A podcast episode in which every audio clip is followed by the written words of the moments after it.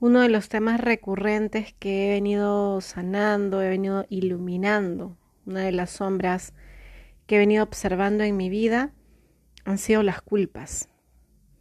Estas culpas desde la expectativa, desde lo que debería ser.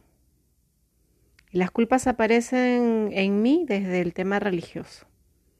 Recuerdo que desde muy niña, cuando iba a la iglesia, en alguna parte de la misa decían por mi culpa, por mi culpa, por mi gran culpa.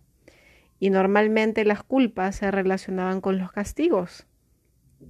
Recuerdo haber visto películas en donde eh, las personas se autoflagelaban porque consideraban que cargaban culpas por no haber cumplido con los mandamientos, con las promesas, con lo que se esperaba de ellos.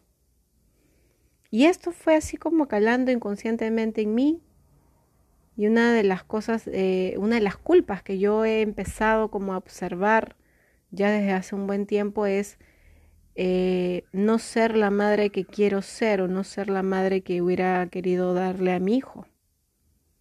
¿Sí? Entonces, esto de de repente cometer errores, de repente no tener la paciencia necesaria, de repente hablarle feo, levantarle la voz. Y esto generaba culpas en mí, de recriminarme, de, saber que tengo herramientas y no poder usarlas, de qué me pasa, por qué no puedo juzgarme. Y esto hace que la culpa crezca más, crezca más. Y el castigo, ¿cuál era el castigo? El castigo era alejarme de mi hijo por temor a dañarlo, por temor a, a de repente a no ser quien yo quería ser para él. Entonces, en este caso, el castigo, ¿cuál era? No merecer el amor de mi hijo porque no me consideraba una buena madre.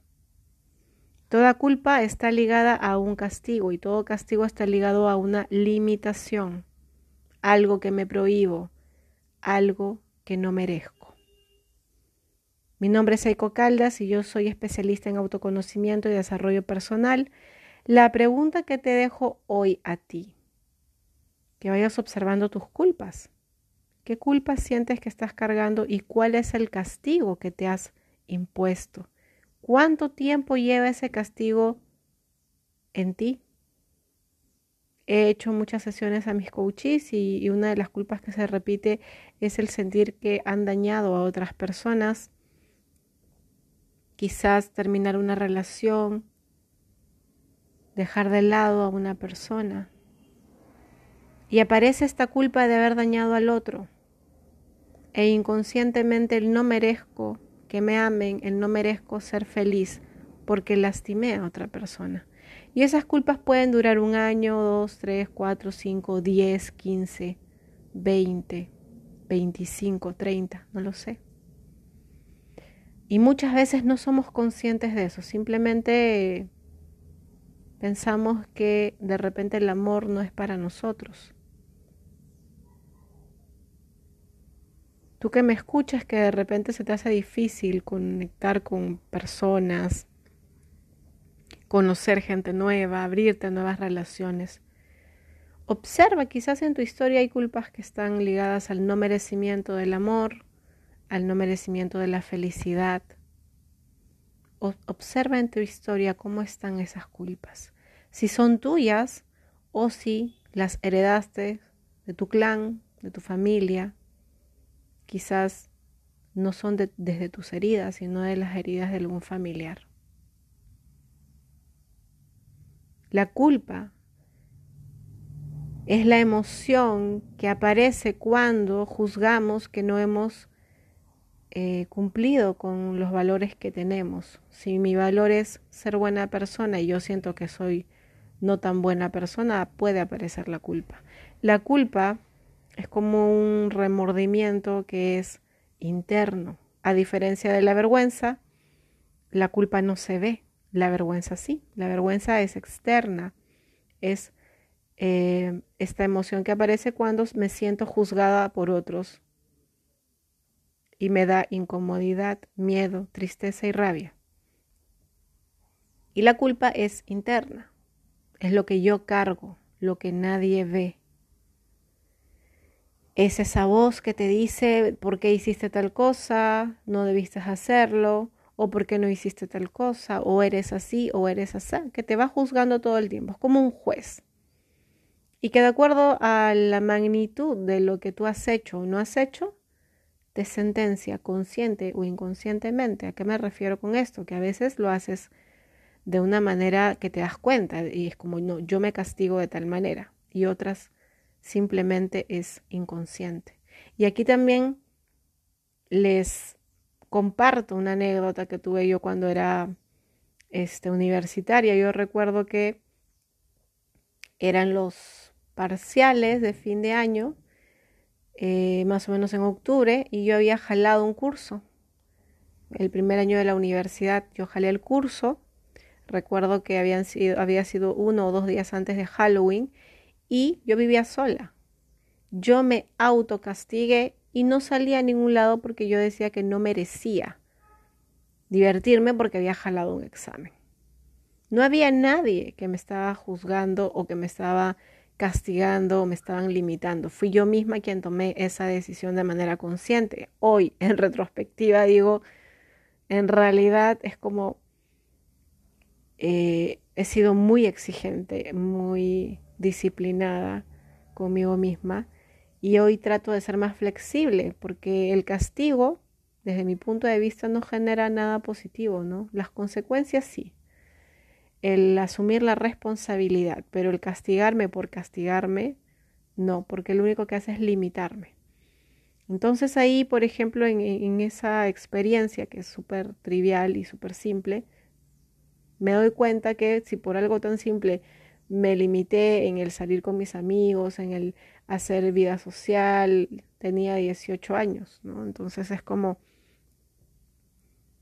entiendo mejor cómo he vivido esto de los de las culpas y los castigos en mi vida y que sigo trabajándolo, sigo viéndolo, sigo acogiéndome desde mi imperfección, abrazando mis espacios de aprendizaje, liberando las culpas, liberando evitando los castigos,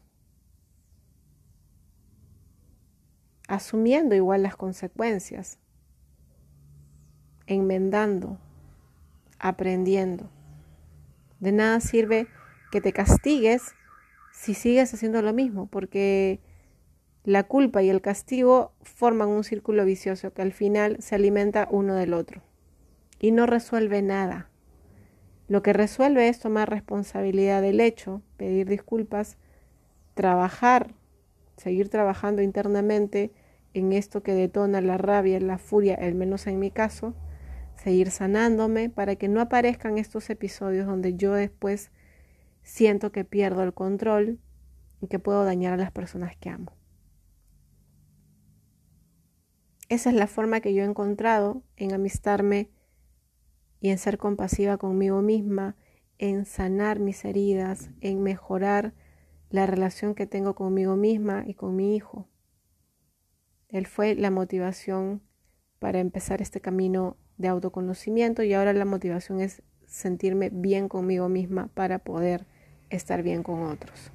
¿Sí? Entonces, ¿cómo estás tú con las culpas que cargas? Estas culpas, ¿qué castigos qué limitaciones, qué prohibiciones tienen en tu vida, que crees no merecer por lo que has hecho o por lo que no has hecho. ¿Qué valores sientes tú que has roto, que no has cumplido y que por ello aparece esta culpa? ¿Con quiénes tienes que disculparte? ¿Qué cosas tienes que enmendar? ¿Y qué cosas que es lo más importante, tienes que perdonarte. Si tú no te perdonas, vas a seguir cargando esa cruz, vas a seguir cargando las culpas y vas a seguir castigándote. Es un círculo vicioso de sufrimiento.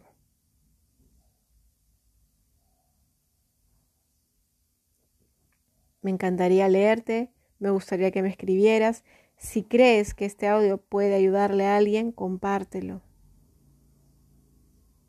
Compártelo para que sanemos todos juntos.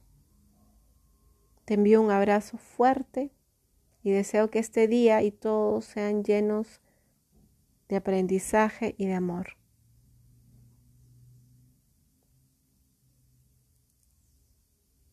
Te recuerdo que tengo el taller el 19 de diciembre sobre ese el amo de tu destino. Ahí vamos a observar temas relacionados con el ego, que tiene que ver también con las culpas, los castigos, que aún está en 2x1 hasta el 30 de noviembre. Así que si te animas, busca a alguien con quien ir y puedes escribirme a mis redes. Todavía nos quedan algunas vacantes disponibles. Estamos en contacto. Gracias por escucharme.